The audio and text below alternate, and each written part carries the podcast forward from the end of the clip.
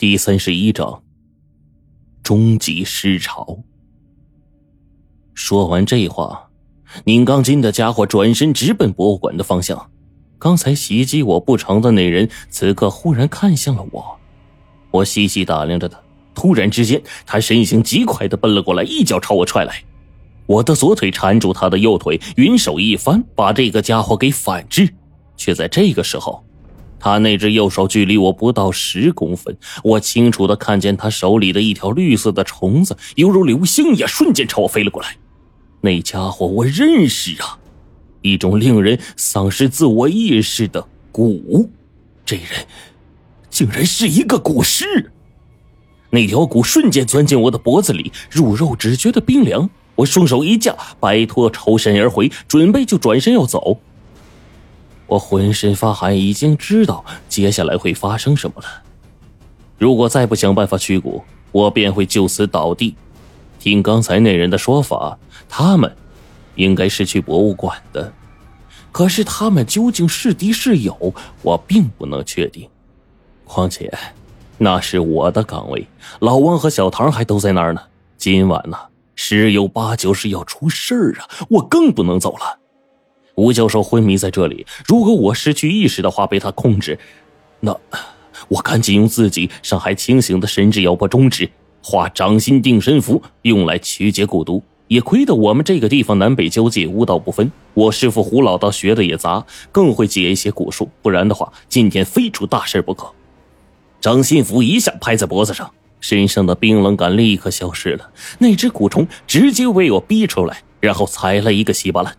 刚刚离去的黑衣人忽然察觉到了，然后转身看了我一眼，他似乎在思考着什么，然后转身对我说：“我有急事，今天看见的不可以说出去。”我没有理他，赶紧背起吴教授，从这条不大繁华的街道走出去，又抱起那个女人，用自己的身份证给他们开了个房。等我飞奔回到博物馆大门口，已经是五分钟之后的事了。保安还打着哈欠守在门口呢，我急忙把电话给老王打过去，却没有人接，又打给小唐，同样如此。一个不好的预感陡然升起，因为我看到博物馆东边的高墙那边，一个影子纵身一跃，没有丝毫声响的就落进了院内，这个吓了我一跳啊！我赶紧就往博物馆跑，我拉住保安跟他说：“通知兄弟们，今天不要值班了，赶快离开。”那保安看了我一眼，摇头说：“唉。”哎，老研究员，我们全走了，这博文安保工作咋办呢？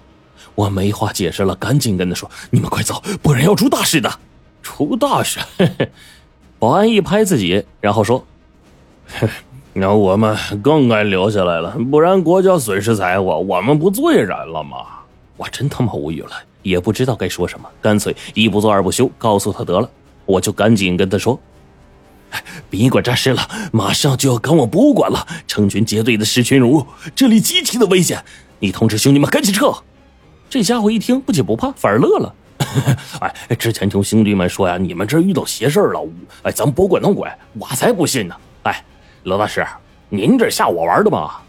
这货呀，一直以为我跟他开玩笑呢。我也来不及解释了。让他赶紧调开东墙的监控自己看，然后赶紧飞奔到博物馆的地下仓库里面。但是奇怪的是，博物馆的地下仓库并没有异常啊，门窗完好无损。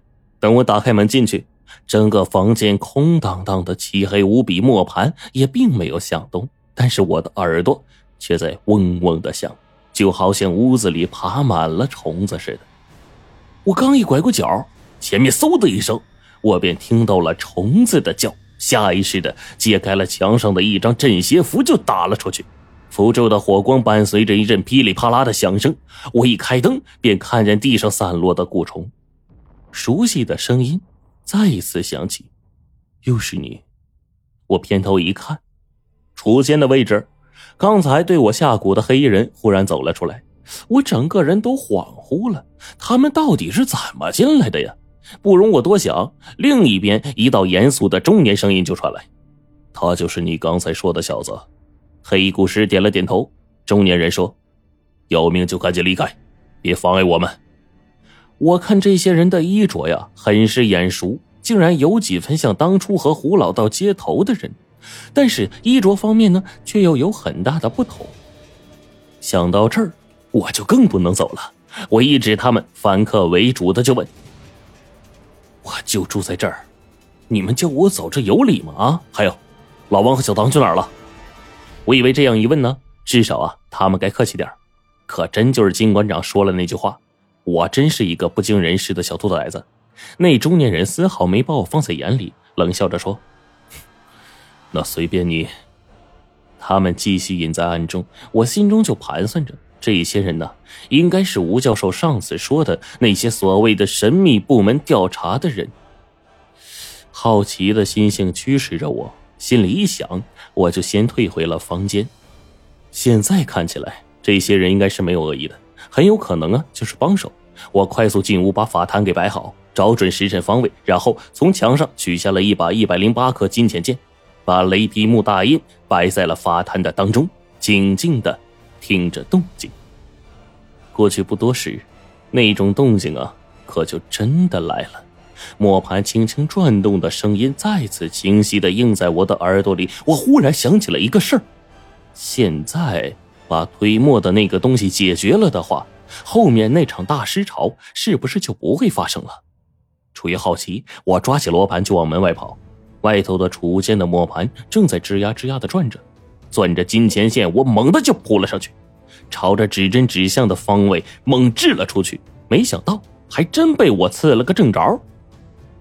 一声尖锐的惨叫声响起，那一剑所穿透的位置上是一个穿着平庸的中年男人，在不断的惨叫，在他身上冒起了道道的雾气，就跟上次那个被我弄死的家伙一样。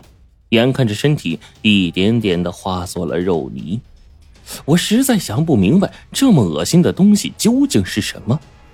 金钱剑落地，躺在那一堆肉泥的中间，磨盘就停止了转动。我居然就这么轻松的破除了这次大尸潮吗？可是这事儿啊，真的有这么容易吗？下一刻我就知道自己错了。脚下的地面突然冒起了一声炸响，火光直接攀上了我的膝盖，裤腿瞬间就着了。我拼命的扑打着，却发现这些火焰根本就扑不灭。我突然间就明白过来了，还不等我再有所动作，屁股下面的地面突然炸开了，一道火光直冒，这邪火瞬间沾身，再怎么打滚都不成。转瞬间，我半个身体已经成了火人了。就他！那个穿着黑风衣、说话严肃的中年人一发话，跟另一个家伙就结了一个怪异的手势，看着很像是密宗的手印。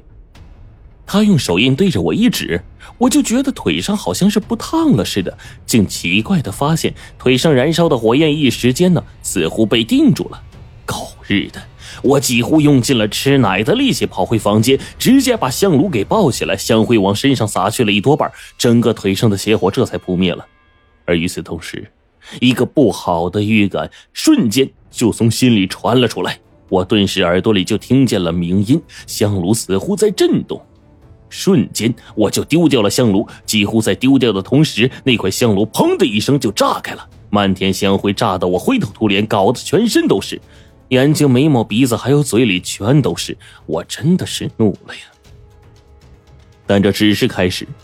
有个暗中的东西似乎一直在整我，心口处一种莫名的刺痛，几乎让人昏厥了。那阵刺痛莫名的袭来，顿时我只是觉得呼吸都随之变得困难，甚至都要死了。外面剧烈的声音大乱，那是指甲抓挠着大门所发出的刺耳的声音。果然，尸群还是来了，而那个磨盘又继续恢复了运转。上次在我手上吃了亏的东西，这次自然不会再犯老毛病。外头那个之前用蛊的家伙，朗声把声音传到我这边。里面的，自己自保，我们没办法帮你了。我心头一动，看来我们暂时都是同路人。偏头的功夫，我才发现之前画在掌心的定神符还在，急忙念咒一拍。解除掉身上的异样状态，立刻排四助力八卦。我脑中一转，想到了一个方向，反手拿起了八卦镜，对准前方用力的一照，顿时八卦镜上一股大力就猛冲过来，把我挤得退后了好几步。